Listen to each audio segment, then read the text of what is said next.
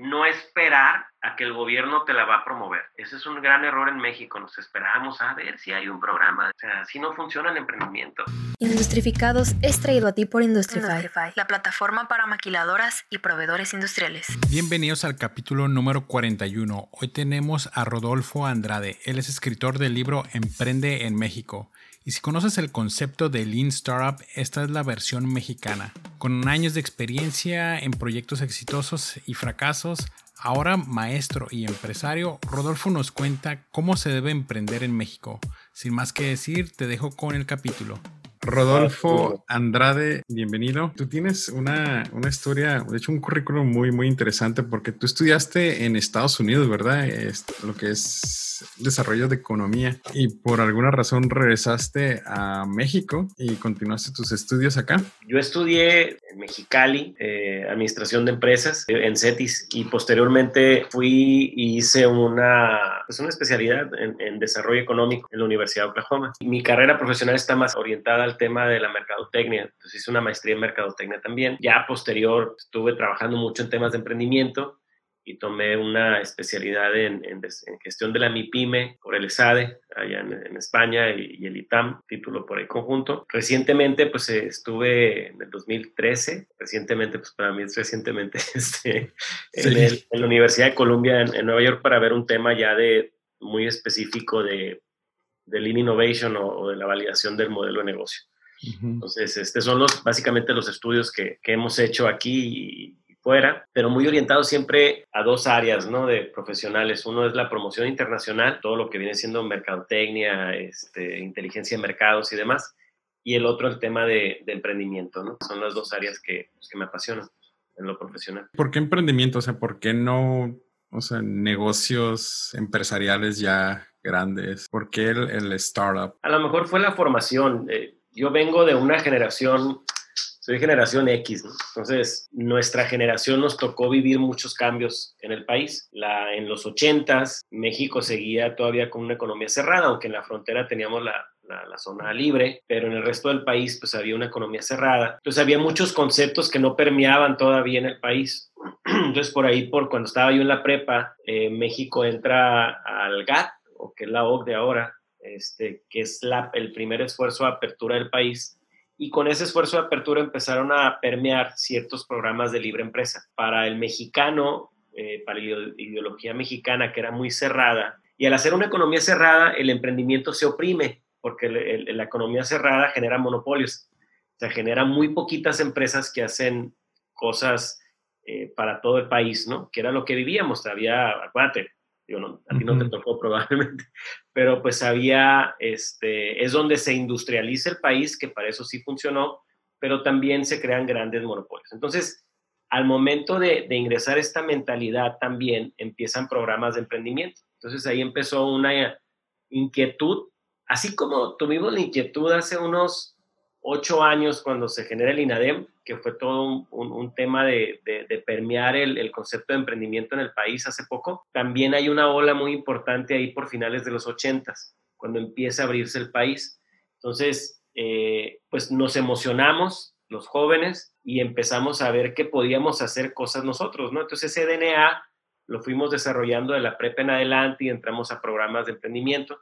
Mi primera chamba saliendo de la carrera fue encargarme de los programas de emprendimiento de CETIS Universidad, o sea, me encargaba de los programas de, Tijuana, Mexicali y Ensenada, y ahí me nació el amor y nunca lo he dejado, entonces siempre estar, eh, trabajé para otras empresas, por supuesto, pero siempre tenía la cosquillita de hacer algo yo y hacer algo yo. Me genera pues una pasión para el tema, uno de mis hobbies más importantes pues es la educación, tenemos 28 años, 29 años dando al menos una clase, este, eh, y eso es padrísimo, es mi hobby me encanta. Ahorita ya agarrando la onda a las clases virtuales. Sí.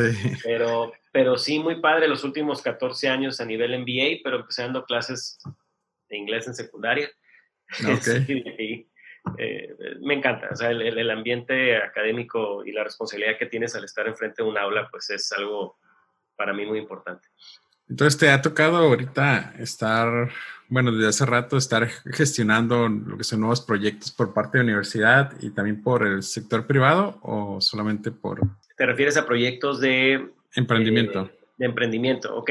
De las dos partes, por supuesto. Ahorita el tema de emprendimiento lo hemos desarrollado mucho últimamente en el tema, bueno, el tema personal, pues hemos emprendido varios negocios, pero en el tema ya de, de la formación de emprendedores, hace, te decía, hace como 14 años empiezo dando eh, hace como 10 años en la clase eh, en MBA se llamaba Desarrollo de Plan de Negocio. Entonces esa clase es una clase optativa en el MBA poco a poquito fue posicionándose como una clase donde alguien que quisiera hacer algo entraba a la clase, ¿no? Y por las edades del MBA, que son, que son personas como de tu edad o un poquito más grandes, pues ya es personas que tienen eh, pues una intención más seria de emprender. Entonces la clase servía para, para poder dar ese seguimiento. En el 2013, eh, principios, yo estaba en una etapa de que estábamos cerrando una empresa que habíamos emprendido y compro, estaba preparando mi clase para el MBA. Entonces compro libros porque los leo y, veo si pueden ser libros que pueda proponerle a mis alumnos de MBA que lean durante el curso. Entonces me llega a las manos un libro que se llama The Lean Startup que de Eric Ries, es un libro pues ya, ya famoso en su tema, y él platica mucho de lo que es la validación del modelo de negocio, ¿sí? la iteración y demás de los conceptos del modelo previo a hacer tu plan de negocio o previo a emprender. Eh, me interesa mucho, lo estoy leyendo y la verdad pues hasta la lagrimita se me salía de las famosas que hicimos en la empresa que pudimos haber evitado, pero bueno, pues no, no existía esta metodología y luego me llega a los a las semanas de haber leído el libro me llega eh, un artículo muy famoso en este mundo de Lean Innovation, que es Why the Lean Startup Changes Everything, ¿no? De, Steve Blank en el Harvard Business Review, que es el artículo de portada. Entonces el libro más el artículo, dije, algo está pasando en el mundo de emprendimiento. Eh, me meto a la página de, de, Steve Blank, que es el papá de todo este movimiento, y veo que, que va a ser un primer programa de de capacitación para instructores en este tema. Me meto al, aplico, me aceptan, entonces me voy a la Universidad de Colombia y me da clases Blank y me da clases Osterwald. Regreso muy emocionado a cambiar el mundo y empecé y convertí mi clase de desarrollo de plan de negocio al Lean Startup en, primero en MBA CETIS, ¿no? Entonces, ¿eso qué pasa? Pues a la vuelta de dos años, siete, ocho grupos, 30, 40 proyectos, pues me doy cuenta que no estamos, por más que me asomaba ahí en Tijuana al, edificio de posgrado, a las ventanas, pues no veía afuera del edificio ni los Alpes suizos ni el Silicon Valley, ¿no? Estamos en Tijuana, estamos en México, vivimos una realidad diferente y, por ende las metodologías copy-paste no funcionan. Necesitamos adaptarlo a nuestra ideología cultural y a nuestro tema de entorno de negocios. Entonces, empecé a hacer una pequeña guía para mi clase, o sea, dije, no, pues es que tenemos que cambiar esto. Y lo... Entonces, haciendo la guía para mi clase, eh, me encuentro en México en el 2015, noviembre por ahí, en INADEM, porque estaba, estaba haciendo otras cosas, y platico con, la, con una de, las, de los directores, la directora del área de ¿sabes qué? financiera. Necesitamos platicar, cancela sus citas de la tarde, nos sentamos a platicar. dice, lo que, lo que estás haciendo tiene mucho valor. Yo lo quise hacer con asesores gringos, eh, pero no me funcionó. Entonces, lo que estás haciendo, ¿por qué no haces algo más formal? Aviéntate un libro, me dice, pues, para que documentes todo. y pues se me hizo bien fácil, ¿no? y le dije, pues sí, órale, me lo aviento. Eh, y empecé un proyecto del libro que cuatro años después, en septiembre del año pasado, y un viaje fantástico para hacerlo, porque pues, conocí a muchísima gente de todo el país, y, eh, entendí muchas cosas de lo que pasa en nuestro país en tema de emprendimiento, y generé una metodología que se llama Lean MX, que es la adaptación del Lean Innovation a México, con, con elementos nuestros, con elementos mexicanos. Y eso es lo que ahorita eh, estamos trabajando mucho sea, desde el año pasado empezamos presentaciones, ahora y, programas de train the trainer, o sea, de formar formadores en esto. Y ha impactado no únicamente al nivel estudiantil. Acabo de terminar un programa eh, virtual para formadores de, Puebla, de la UPAEP de Puebla, y, estamos en medio de un programa. La UPAEP de Puebla, pues, es más bien un, un segmento más de educación universitaria y posgrado. Y ahorita estamos en medio de un programa padrísimo que se llama Regresar Fortalecidos aquí en Mexicali, que es un, piloto que esperemos podamos repetir, donde se entrenaron a 20 consultores, formadores, y esos 20 a su vez están permeando con cinco empresas cada quien MIPIMES para reestructurarles sus modelos de negocio, para generar ese impacto ya en la sociedad. Entonces estamos utilizando la metodología y en paralelo a, esas cuatro semanas de, de, aplicación, que por cierto es pro bono, es un programa pro bono, por eso te digo que es súper gratificante ahorita este tema. Pero bueno, eh, es gratis. Desde salones de belleza hasta, híjole, granjas de huevos. O sea, estamos en, eh, apoyando a un grupo importante de microempresarios, micro y pequeños. Y en paralelo hay expertos financieros que nos están armando paquetes para cuando termine la reestructura del plan, pues ver en dónde pueden contribuir con su granito de arena y, y guiar al emprendedor a buscar fondos si los necesita o temas de articulación de mercadotecnia digital. En fin, es un programa integral, muy padre. Ahí están las dos aplicaciones que tú me, me preguntabas, tanto en el lado educativo como en el lado de, de la vida real. Ok, súper bien. Fíjate, de hecho te iba a preguntar lo de tu clase de modelo financiero. El modelo de negocio, se llama eh, Desarrollo y Validación del Modelo de Negocio. De hecho, este es el libro, este es el libro que sacamos. Ok. Libro comercial, ¿no? Emprende en México. Emprende en México. ¿Ese dónde lo podemos conseguir? Sí. Ese lo puedes conseguir en, en, amazon.com.mx o en la página de Emprende en México. Ah, ok, ok, Muy fácil. Sí, pues el modelo de negocio, de hecho, te, te iba a mencionar, ¿no? Eh, por ejemplo, el antes y después del, del, Lean. Por ejemplo, algo que te dice el, Lean Startup, ¿no? Es que ningún modelo de negocio sobrevive al primer cliente. Entonces, prácticamente lo tienes que, cambiar luego, luego, ¿no? su mismo nombre lo, lo, dice, debe ser este esbelto, debe ser ligero y debe ser constantemente cambiante y, y adaptable, ¿no? Lo que pasa es que tradicionalmente nosotros habíamos emprendido en base al plan de negocio y, el plan de negocio es muy bueno para guiar, pero no es bueno para emprender. El plan de negocio, eh, cualquier plan. Es para inversionistas, ¿no? Por ejemplo, tú que eres ingeniero, eres ingeniero, ¿no? Sí. Tú que eres ingeniero, el, eh, cualquier plan es un plan de ejecución, o sea, haces un plan trimestral de producción, haces un plan de manufactura, haces un... Entonces son planes que se ejecutan. Pero cuando tú estás emprendiendo, estás en una etapa diferente de la vida de la empresa. No, no puedes tú pensar que lo que tú crees sin validar, sin evidencia, va a ser lo que va a suceder. Entonces, la mayoría de los planes para la etapa de vida de emprendimiento, de startup, no funcionan porque son hipótesis no probadas, ¿sí?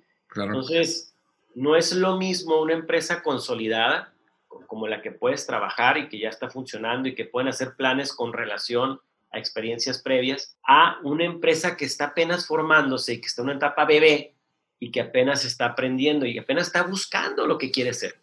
Entonces son otras herramientas que necesitas. Entonces el plan de negocio sí funciona, pero funciona para otra etapa de la empresa, no para emprender. Entonces, ¿por qué? Porque también el plan lo haces en tu casa, lo haces en tu oficina, lo haces en, en lugares adentro que no estás tocando los elementos eh, que necesitas tocar para poder validar tus hipótesis. Entonces es bien interesante porque cuando lo platicas se oye muy con sentido común. Por ejemplo, hacer un proforma financiero, ¿no? Que tú decías, no, pues yo voy a vender, voy a fabricar celulares o voy a fabricar lo que sea.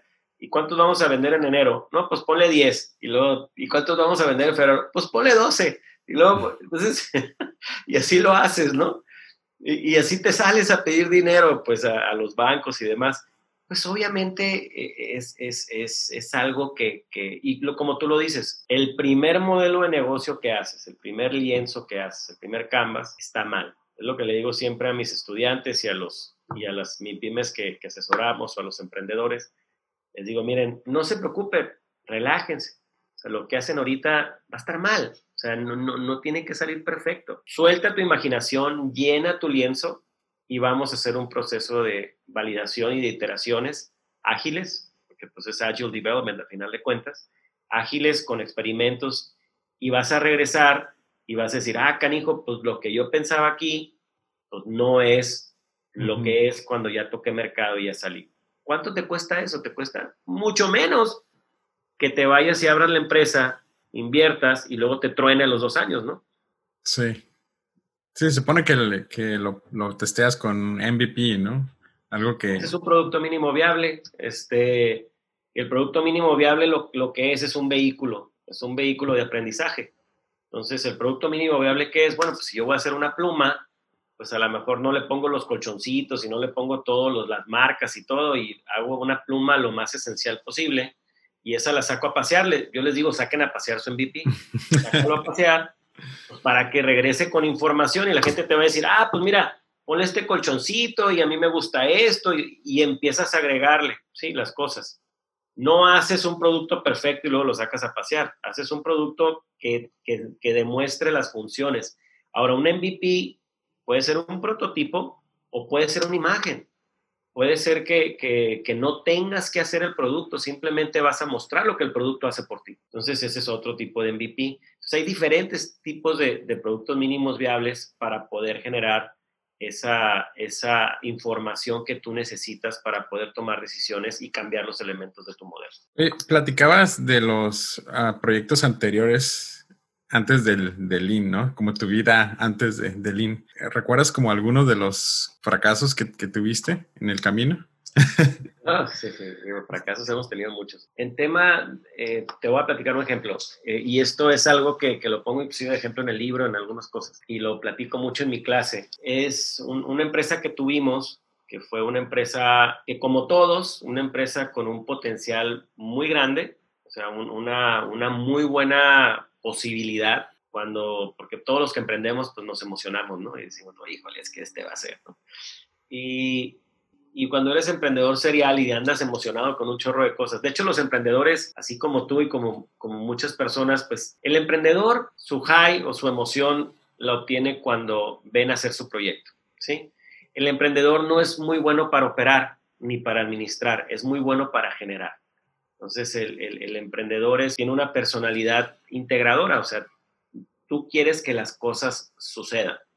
Y, una vez que suceden, como tu podcast, pues te emocionas cada vez que, lo ves que va creciendo el bebé y todo este tema. Pero a lo mejor tu interés no es, hoy tengo que pagar lo administrativo y lo contador, o sea, esos no son tus rollos, ¿no? Entonces, así pasa en el emprendimiento. nosotros hicimos una empresa, tres socios, que estábamos en el tema de la conversión de autobuses hacíamos el autobús en base a un chasis. Es un, proyecto de mucho capital, un proyecto muy importante que nosotros pensábamos y, en ese entonces yo daba la clase de desarrollo de plan de negocios en la maestría, entonces me salió un plan de negocios, todavía no existía el INE, me salió un plan de negocios increíble. O sea, ya sabes, lo hubieras visto y me pones 10. Este, entonces, el plan estaba muy bueno. Eh, pero no probado. Entonces nos, fuimos eh, con una fabricación de un producto que era un producto eh, con calidad americana, porque estaba hecho para las carreteras americanas, y que se fue enfrentando con muchos problemas de no validar. Entonces invertimos muchísima lana en una estructura nacional, con un director de ventas en Guadalajara, con una coordinadora de ventas en Hermosillo, con demos. Invertimos muchísima lana. ¿Sí? Y no nos dimos cuenta cuál era nuestra propuesta de valor eh, que iba a encajar con el segmento hasta después de dos años y muchísimo dinero invertido.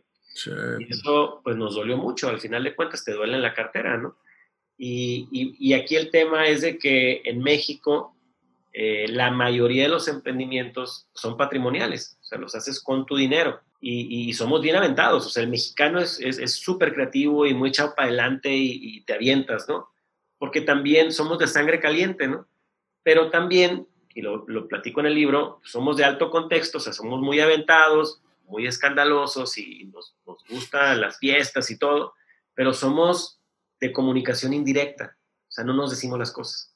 O sea, el sí no siempre sí, eh, yo pensé que tú pensabas, te digo Juan para que me entiendas Pedro, Oye, pues entonces esa falta de comunicación inicial a veces obvia cosas que no se deben de obviar. Entonces había desde el núcleo de la formación de la empresa muchas dudas que se debieron de haber despejado, sobre todo para un proyecto patrimonial tan grande, ¿no? Entonces, ahí empezamos con un tema. Luego, nunca validamos el producto. O sea, nunca, nunca hicimos un producto mínimo viable. Nos aventamos con una corazonada de algo que funcionaba en otro país que no sabíamos si iba a funcionar aquí, aunque una investigación de mercado nos decía, pues sí hay mercado, pero una investigación de mercado no es una validación de producto. Claro. No, el, cliente no te valida. Claro, el cliente no te está validando, no lo está viendo. Entonces, si hubiésemos nosotros, si hubiera, le hubiera sacado una foto al, producto que ya estaba corriendo en Estados Unidos y se lo hubiera mandado a mis posibles clientes, me ahorro 400 mil dólares. O sea, de ahí me hubieran dicho, no, ese no me gusta. Ah, ok, pues vamos para atrás. Entonces, eh, por eso creo tanto en la metodología, porque, porque funciona, porque después de ahí he tenido muchísimo más cuidado en validar las cosas, en no invertir a lo bruto, porque pues también México no es Estados Unidos ni Europa donde el dinero es un commodity, el dinero es barato, es fácil de obtener y hay muchas fuentes de dinero. Sí. En México no, en México el dinero es caro, difícil de obtener, ¿sí? Y hay muy poquitos que te prestan. Entonces, por eso, la, por eso nosotros los mexicanos emprendemos hipotecando tu casa, vendiendo tu carro, pidiéndole a tu papá, a tus tíos, amigos, o sea, es patrimonial. Por eso tenemos que tener más cuidado al emprender. Yo nunca he tenido 400 mil dólares en las manos. ¿Qué se siente perderlo así, no? Pues mira, no, no, no, lo, no lo perdimos porque eventualmente encontramos el, el nicho que, que, íbamos a atender. Terminamos haciendo productos especiales, terminamos haciendo camiones eh, de especialidad, o sea, camiones, oficinas móviles, de protección civil, de, C4 móviles. Ok, ok, no. no fue una pérdida total, ¿no? No, no, no. Sí recuperamos, pero a lo que voy fue que pudimos habernos ahorrado ese recurso y pudimos habernos ahorrado mucho tiempo. Por eso se llama Lean esta metodología, porque busca que los excesos se, eviten tanto de tiempo como dinero. Tuvimos la fortuna de que entre los tres socios pudimos aguantar esos gastos y pudimos hacer eso. Pero no mucha gente puede. Claro. Y, entonces... Sí, de hecho, Te, te, lo pregunto porque creo que es una de las cosas que todavía siguen siendo como tabú, ¿no? El, el, perder o fallar, o sea, no es algo como deseable ni aplaudible. Eh, de hecho, es algo de vergüenza, ¿no? El, el fallar. ese es uno de los, de los problemas también que tenemos como cultura. No nos educan para fallar. Nosotros tenemos que estar educados para probar y fallar en chiquito para no tronar en grande. Entonces, el, tema, por ejemplo, te lo voy a poner así, eh, y eso se los digo mucho cuando formo formadores, cuando, cuando formo entrenadores en este tema, porque calificamos el plan de negocio o calificamos las cosas por la forma, no por el fondo. ¿Ok? Entonces, si el plan se veía bien y la estructura, el índice estaba completo, pues todo lo demás no importa. Cuando es lo, esencial, es lo que, lo, que viene adentro, ¿no? Si funciona o no funciona. Entonces, calificamos, y luego también estamos acostumbrados a que si falla el joven, lo reprobamos. Si, si intenta y falla, lo reprobamos, ¿va? Y te saca cinco, pues.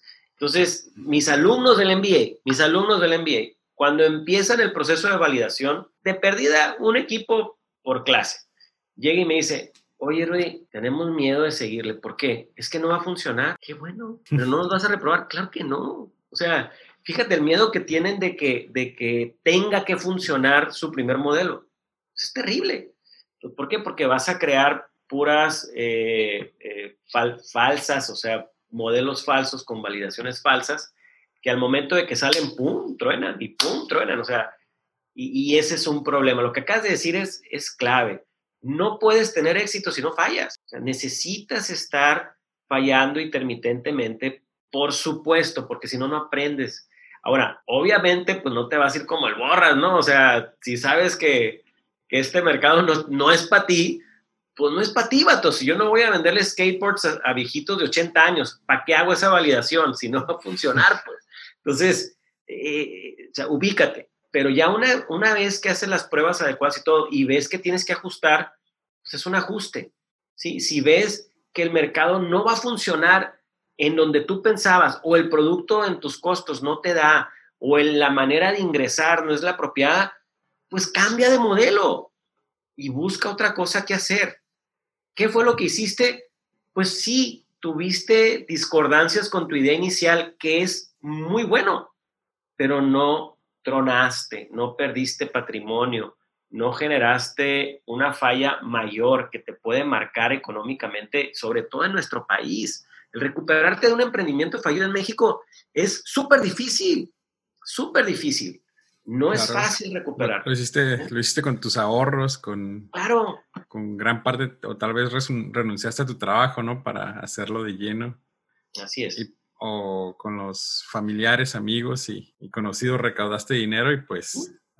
sí, lo que me han dicho aquí, no, no, hay, no hay inversión, ¿no? Realmente no hay inversión hacia nuevos, este, nuevas empresas. Este, la inversión tiene que salir de tu bolsa o de, de tu círculo más cercano. Es ahorita, así es ahorita. Y ahorita los proyectos que, que ustedes están, que, que, están asesorando, o sea, ¿cuál es como el potencial que ven? ¿O cuáles son como los, un poquito más allá como de, de, del hecho de conectar con em, empresa y emprendedor, ¿no? De la, de la misma, eh, afortunadamente ya llevamos más o menos como unos seis años eh, en el proceso de, impartir y a lo largo de esos años siempre es, es, bien gratificante el, el, el, que después te hable un, un emprendedor que, que, que estuvo en tu clase o que lo consultaste por fuera y te habla ya cuando está abriendo su negocio y mejor aún cuando pasan dos, tres años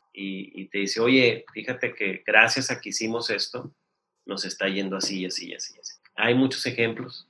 Eh, yo creo que, de hecho, hay hasta estadística, ¿no? O sea, ahorita el rango de éxito eh, de supervivencia, vamos a decir, después de dos o tres años, eh, que es lo que se mide normalmente si emprendes con el plan de negocio o emprendes sin el plan de negocio, más o menos traes, un grado de supervivencia entre el 25 y 30% después de los dos primeros dos, tres años. Depende de la industria y del sector al que te vas a abocar. Con la metodología Lean o Lean Innovation ya hay estadística porque lleva, no sé, lleva 7, 8 años que se está aplicando. Estás más o menos bateando entre un 48 y 60% de grado de éxito. Sí es un factor determinante importante y tiene su sentido. Pues. O sea, no es lo mismo salir con un plan de negocio no probado, que sería como tu primer lienzo, a salir con un lienzo validado o el canvas validado en todos los elementos y haber pivoteado o haber eliminado el, el, modelo totalmente, porque nomás tienes estas opciones. O le modificas unas cositas o le cambias radicalmente tu propuesta de valor o eliminas porque no es negocio. Entonces, eso hace que los que pasen por ese proceso tengan más posibilidades de sobrevivir. Y ahorita solamente manejas emprendedores y empresarios de, de, Mexicali o también de las, de las otras ciudades cercanas. No, hemos estado por todo México ahorita. Eh, estuvimos presentando el libro presencialmente, pero pues ya después de, de febrero ya se acabaron las presenciales. tu podcast que está dirigido al tema de ingeniería, es muy importante que, que, que entendamos que el ingeniero hoy en día en México tiene grandes oportunidades y, aquí yo lo vivo, ahorita también traemos una gorra aquí en Mexicali que se llama presidente de la Comisión de Desarrollo Industrial, que tiene mucho que ver con la retención de empresas, la atracción de nuevas inversiones, lo que en Tijuana es DAITAC. Sí, es, eh, es, el símil y es un puesto honorario, pero estamos muy, muy involucrados en el tema de la industria. Eh, el siguiente paso que tenemos que dar, nosotros Tijuana, Mexicali y otras ciudades que tenemos una inversión importante en industria, eh, es empezar a cambiar el chip de centro de costo, que lo somos, con una eficiencia en diseño, en, sistemas, en, mano de obra especializada, en tema de logística, o todo eso lo tenemos súper armado, bien, con manufactura increíble a nivel mundial, pero seguimos siendo DNA centro de costos. ¿no? No quiere decir que lo vamos a cambiar de la noche a la mañana, pero tenemos que, con las capacidades y el talento humano que tenemos, que tú ya has visto, tus compañeros y amigos tuyos, y imagino que has entrevistado a varios emprendedores que salen de la industria de exportación y que abren sus propios negocios, ¿sí? Para integrarse a la cadena de valor. Eso es muy importante, ¿ok? Ese grupo, ¿sí? También pudiese empezar a generar productos finales de exportación. Entonces, necesitamos evolucionar, ¿sí? Cosa que nunca estuvo en la política pública económica. Esto lo vamos a tener que hacer nosotros. ¿Por qué? Porque eh, así como se desarrolló Japón, Taiwán, China, y tenemos mil ejemplos, que sí, empezaron como centros de manufactura de alta calidad, evolucionaron a ingeniería y diseño y luego empezaron a generar sus propios productos, ahí es donde tenemos que transitar, ¿no? para generar centros de utilidad, no únicamente centros de costo. Tenemos frontera, tenemos todas las habilidades. Entonces, es empezar. Entonces, traemos en CDI un programa muy importante que se llama Empresa Nacional con dos vertientes, integración a la cadena de valor y la otra es algo que le llamo Producto Mexicali, porque yo quiero sacar productos finales de Mexicali. Con toda la capacidad que tenemos industrial, ingeniería y todo lo que tú sabes, necesitamos sacar, porque ahora también la distribución hacia el consumidor final ha evolucionado. Ya hay muchas plataformas digitales, la logística está más ágil, ya no tienes que venderlo en Walmart nomás, ¿no? Entonces ya tienes muchas maneras de llegar a tu consumidor final. Entonces se ha democratizado un poco el tema de la distribución. Necesitamos aprovecharlo. Tenemos todas las capacidades, tenemos frontera, pero son contados con los dedos de las manos los productos industriales baja californianos que se exportan. Claro. Fíjate que una de las cosas que quería comentarte es, por ejemplo, tú que ya tienes tu educación en Lean Startup, que sí está como muy, muy enfocado a lo que es la, cultura de Estados Unidos, ¿no? Tú hiciste una adaptación a lo que es el, cómo podría funcionar, ¿no? El, el Lean en México. Y aquí hablando de frontera, pues sí, lo que pega más es la, manufactura, ¿no? Todos los ingenieros que conozco que trabajan en manufactura, o sea, no le piden nada a un ingeniero americano o a un ingeniero japonés porque al final del día, o sea, trabajan en el mismo producto, trabajan en la misma empresa y hacen los mismos reportes y pues la mayoría pues manejamos el, el inglés, ¿no? pero ya el, hecho como de, crear un nuevo producto, y, siempre traigo este tema, ¿no? Así, o sea, ¿por qué no tenemos un carro mexicano, ¿no? Aquí tenemos toda la cadena de producción, tenemos todos los ingenieros preparados, pero nadie le ha apostado. Solamente hay como una marca por ahí, pero es como para carros especializados, eh, creo que en Guadalajara. Entonces, ¿cuál es como que la chispa o el toque mágico que necesita como una comunidad, como lo que es aquí la frontera? de ingenieros para que empiecen a fabricar sus propios productos o empiecen a plasmar sus propias ideas. Porque algo que tiene mucho de valor, por ejemplo, Silicon Valley o algunos otros clusters que se están haciendo en la India y en China, es que tú vas a, un café y ahí están como un grupo de ingenieros ya platicando y planeando como que el siguiente proyecto o incluso ves en la calle como personas haciendo sus pruebas con, robots o, haciendo sus pruebas con sus aplicaciones, van a restaurantes o a negocios pequeños. O sea, ¿qué es eso que falta, no? ¿Cuál es ese ingrediente que hace que se prenda todo? Acabas de dar un ejemplo de Silicon Valley, ¿no? Pero es el ejemplo tradicional.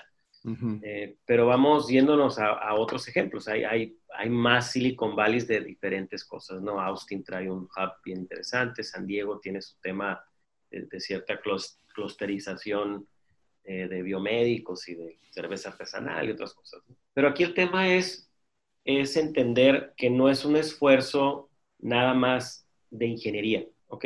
Y, y, aquí viene el cambio de DNA, pues, o sea, aquí es donde tenemos que ponernos truchas. Si bien es cierto la chispa de, de, de emprendedor, del ingeniero que se sale de la, de la maquila para poder abrir su propio negocio, es importantísimo. Igual de importante tiene el ecosistema y los factores de ecosistema que hace que ese taller se vuelva una empresa de exportación, que hace que ese taller con alta tecnología encuentre esa innovación y no nomás se quede en, proveer componentes de otro componente de otro componente, ¿sí? Ahorita mencionabas por qué no tenemos un carro. Bueno, un carro puede ser un tema muy estructurado, pero vete a por qué no tenemos un mejor ornamental para agricultura? ¿Por qué no tenemos un mejor eh, modificación de un utensilio de cocina? ¿Por qué no? O sea, la innovación no necesariamente quiere decir que tiene que ser un producto muy complejo. ¿va? Entonces aquí hay dos, tres, cuatro factores. Uno es esos ecosistemas que estoy mencionando se autoalimentaron de recursos. ¿Qué quiere decir esto? El ejemplo de Tijuana o de Mexicali. Yo tengo a lo mejor una expertise muy fuerte en tema de en Mexicali de agricultura y a lo mejor en Tijuana de temas industriales o de diseño y demás. Los grandes en eso mexicanos arman un grupo y se le llama Grupo de Capital Emprendedor en Agricultura. Voy a poner el, tema en Mexicali, ¿no? Entonces, en México no hemos podido formar Venture Capital ¿sí? Estamos en pañales. Entonces, esas regiones que, que son exitosas generan sus grupos que le meten, esa región le mete lana para que su emprendedor siga siempre revitalizando el sector que a ellos les interesa. Entonces, sería padrísimo, ¿por qué no? que los cinco más importantes agricultores de Mexicali, o dos o tres, o los que sean, armen un fondo de tres millones de dólares y digan, oye, pues vamos a apoyar a 10 proyectos de innovación que a mí también me conviene.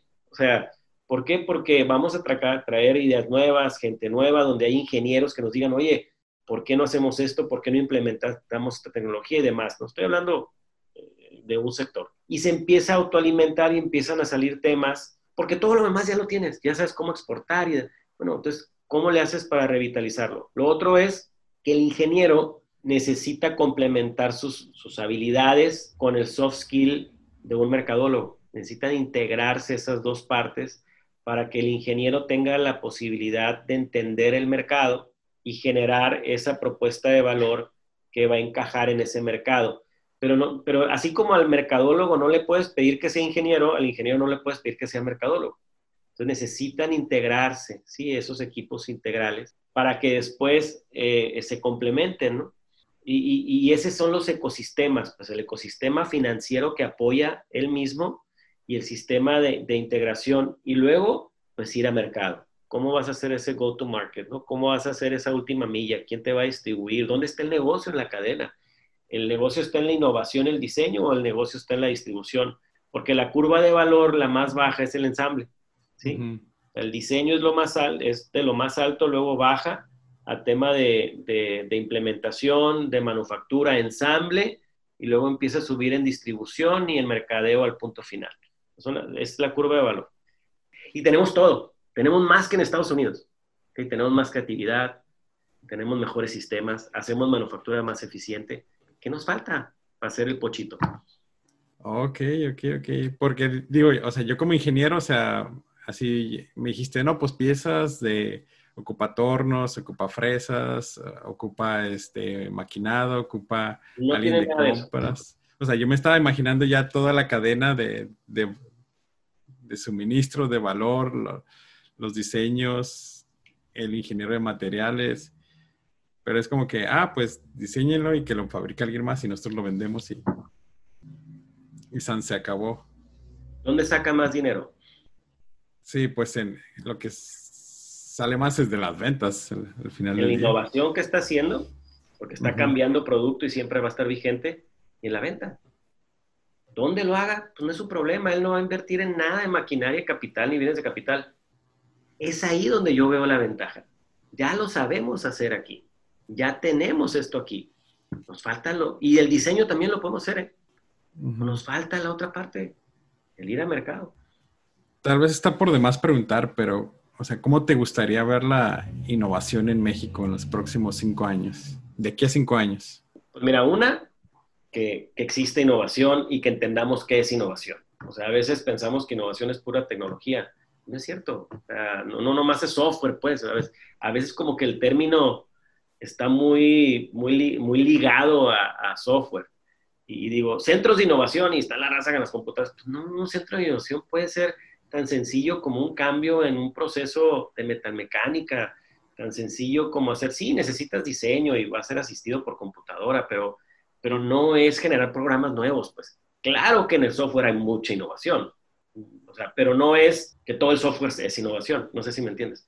Innovación hay en todos los sectores, desde servicios, agricultura, ve el modelo de negocio en todos los en nueve elementos, y yo le agregué dos elementos, en todos los once elementos del lienzo, puede haber innovación. Puede haber innovación en cómo distribuyes, en cómo cobras, ¿sí?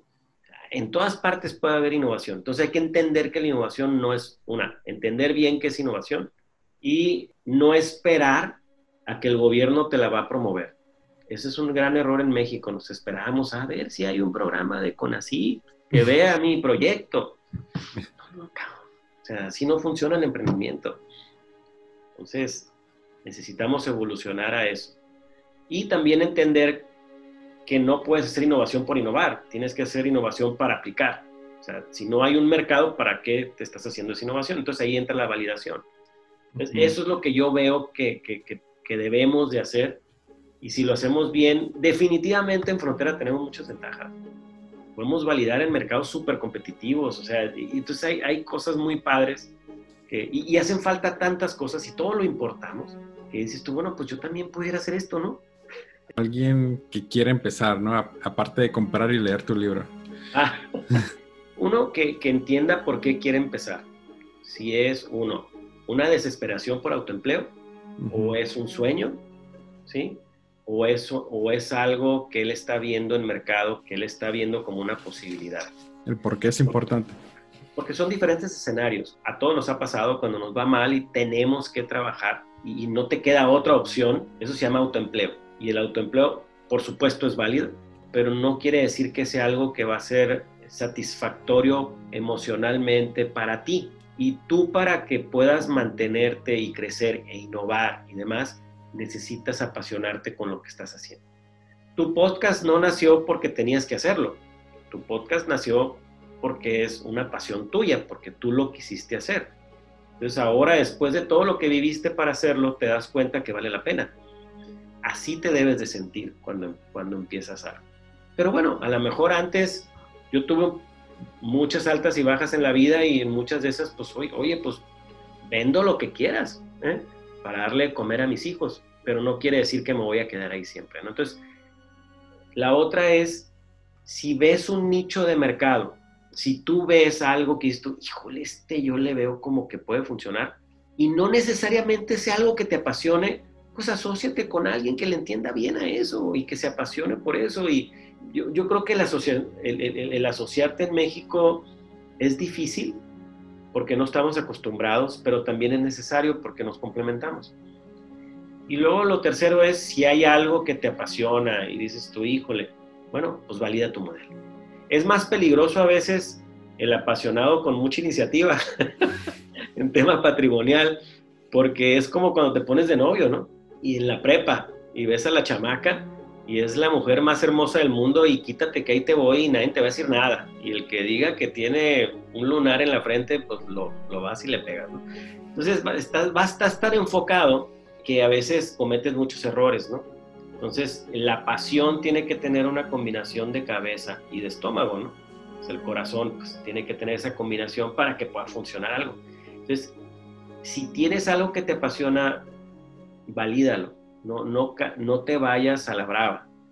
Y, e, ese es mi consejo básicamente. O sea, entonces, fíjate bien en qué etapa estás. Yo creo que, el emprendimiento en México sea muy natural, sea muy natural. Somos una raza extremadamente emprendedora, innovadora. Este, nada más nos falta guiarnos mejor para que seamos más exitosos y entender pues si el emprendimiento es apropiado o va a ser una empresa zombie, ¿no? O, va a tener éxito. Y algo que me dijeron una vez que no lo mires como tu bebé, ¿no? Porque si no funciona, pues lo tienes que matar, ¿no? y cuando emprendes, cuando sacas tu producto, pues es tu bebé, tú lo estás pariendo, ¿no? Y es como cuando sale Simba, ¿no? Y lo presentan a la gente. Entonces, para ti es lo más hermoso del mundo, tu bebito, pero capaz de que para alguien llegue y dice, ay, qué bonito, y la otra persona te dice, ay, qué calientito. O sea, pues no le gustó, ¿verdad? Entonces, pues no, entonces ahí es donde tenemos que prever ese tipo de cosas y validar antes. Es muy económico, es muy rápido y te va a dar información que no tenías antes y que puedes tú, pero lo tienes que hacer tú como, como es tu bebé, tú eres el único que puedes hacerle cambios, nadie más. Si se lo delegas a un, a un director o a un, a un colaborador, no vas a estar a gusto, porque no vas a saber por qué lo hizo estás cambiando a mi bebé? Pero tú, tú si tú te convences, vas a hacer un mucho mejor trabajo y adaptarlo a lo que estás aprendiendo, ¿no? Claro, claro. Rodolfo, pues llegamos a la sección de preguntas concretas y tú te puedes explayar hasta donde quieras. la más importante, ¿cuál es tu comida favorita? Como soy parrillero, pues mm. híjole, tengo muchas recetas, así que, pues mira, me gusta mucho la carne, por supuesto, unos buenos short ribs o pues aquí soy de Mexicali y hay comida china muy buena. Ok. ¿La mejor bebida? Hay una cerveza helada en agosto, artesanal, riquísima, de las que hacemos aquí. Y obviamente una buena copa de vino. Yo creo que cerveza y vino para mí es, lo que más me gusta. ¿El mejor libro? Mi libro, no. no, ah, esa es muy buena pregunta. Eh, historias cortas, Edgar Allan Poe, me encantan las, las que me pongas. Eh, soy medio clásico, Sherlock Holmes en lo que son aventuras. Leo mucho libro de contenido eh, mercadológico, administrativo, de, muchas cosas. Les recomiendo uno, One, es bueno. Este es un libro para que... One Thing. One Thing, ajá. Híjole, es bien difícil decirte un libro, o sea, un libro único. Eh, me gusta mucho uno que leí cortito que se llama The Monk and the Riddle, es El mm. monje y, la adivinanza. Un libro interesante de cultura administrativa, pero con un fondo muy, muy padre. El mejor momento. Híjole, pues yo creo que están por llegar, ¿no? Yo, yo nunca he sido de que ya, ya es un producto, yo, yo creo que la vida te, te da muy buenos momentos como el nacimiento de tus hijos, tu matrimonio, tu primera empresa, o sea, hay, hitos, pero, pero si nos ponemos a pensar que, que, somos un producto terminado y que ya vivimos nuestro mejor momento, creo que eso es peligroso. Entonces creo que los mejores momentos están por vivirse. O sea, así es como creo que tenemos que ver. Si pudieras regresar al momento en que terminaste la preparatoria, ¿qué cambiarías? Nada. la verdad, nada. Pues digo, la, verdad es que eres, eres, eres, un resultado de lo que tú hiciste y pues estoy a gusto. A, lo mejor te hubiera contestado diferente a los 35 años que ahorita. Yo creo que el arrepentimiento es un sentimiento muy estéril, no sirve para nada, pues no vas a cambiar nada. Entonces, eh, yo creo que el aprendizaje es mejor. Pues sí, le he regado un chorro de veces y hubiera deseado, deseado no haberla regado, pero no lo puedo cambiar. Por eso te digo, yo creo que hay muchas cosas para adelante mi consejo, pues en ese sentido es que viajen ligero y viajar ligero, pues es no cargar con cosas. O sea, no, no vale la pena. Si pudieras enviarle un mensaje de WhatsApp a todos los mexicanos, ¿qué diría? Ay, qué interesante esa pregunta. Uno sería que se eduquen. Yo creo que, aunque se escuche sencillo, pero que se eduquen realmente, porque la única manera que han salido las sociedades es mediante educación. Entre más educada esté la sociedad, educada bien, este, no manipulada. O sea, son, son cosas diferentes. No te dejes manipular, edúcate bien. Porque vivimos tiempos complicados de un país muy dividido. O sea, la ignorancia genera mucha manipulación. Y, y yo creo que ese es uno de nuestros grandes defectos como país. Y como todos los otros países que, que son fáciles de manipular. El ejemplo que, que ayer platicaba con unas personas eh, si tú te fijas, Estados Unidos eh, con Trump crece o, se ve una clase que estaba escondida durante muchos años. Estados Unidos estaba transitando a una época más progresiva, más progresista, más liberal. Y, pensábamos que no existía esa masa tan grande de, odio, de racismo, de, algo que nació por, por este liderazgo, pero sobre todo de falta de educación. No sé si te das cuenta, o sea, hay una falta de educación en esa masa crítica. Fue como un renacimiento de los racistas. Los racistas, pero eso es falta de educación. Si te fijas, el, blanco no educado es el que vota por Trump. Claro. Entonces, es fácil de manipular, porque no está educada, o sea, eh, eh, ahí está una muestra. Igual nos pasa en nuestro país. Claro. Tenemos una masa no educada, muy golpeada, igual que lo que pasa allá, muy abusada por, por, por, una, por generaciones de, de, gobiernos que la mantuvieron ahí. Y eso, y, y, eso es el resultado. Entonces tú te vas a cualquier otra sociedad donde la educación es su base, la que quieras, ¿eh? Ve los países. Entonces. Claro, todos son primermundistas. Pues es que el primer mundo es educación. O sea, no manipulación, educación. Rodolfo, este, gracias por tu tiempo y pues nos vemos para la próxima. Muchas gracias, Miguel. Éxito. Industrificados es traído a ti por Industrify, la plataforma para maquiladoras y proveedores industriales. Y antes de cerrar, quiero agradecerte por estarnos escuchando y me gustaría saber un poco más de ti. Si te gustó el podcast, danos 5 estrellas y déjanos un comment en Apple Podcasts. También nos puedes encontrar en Facebook e Instagram. Y hasta la próxima.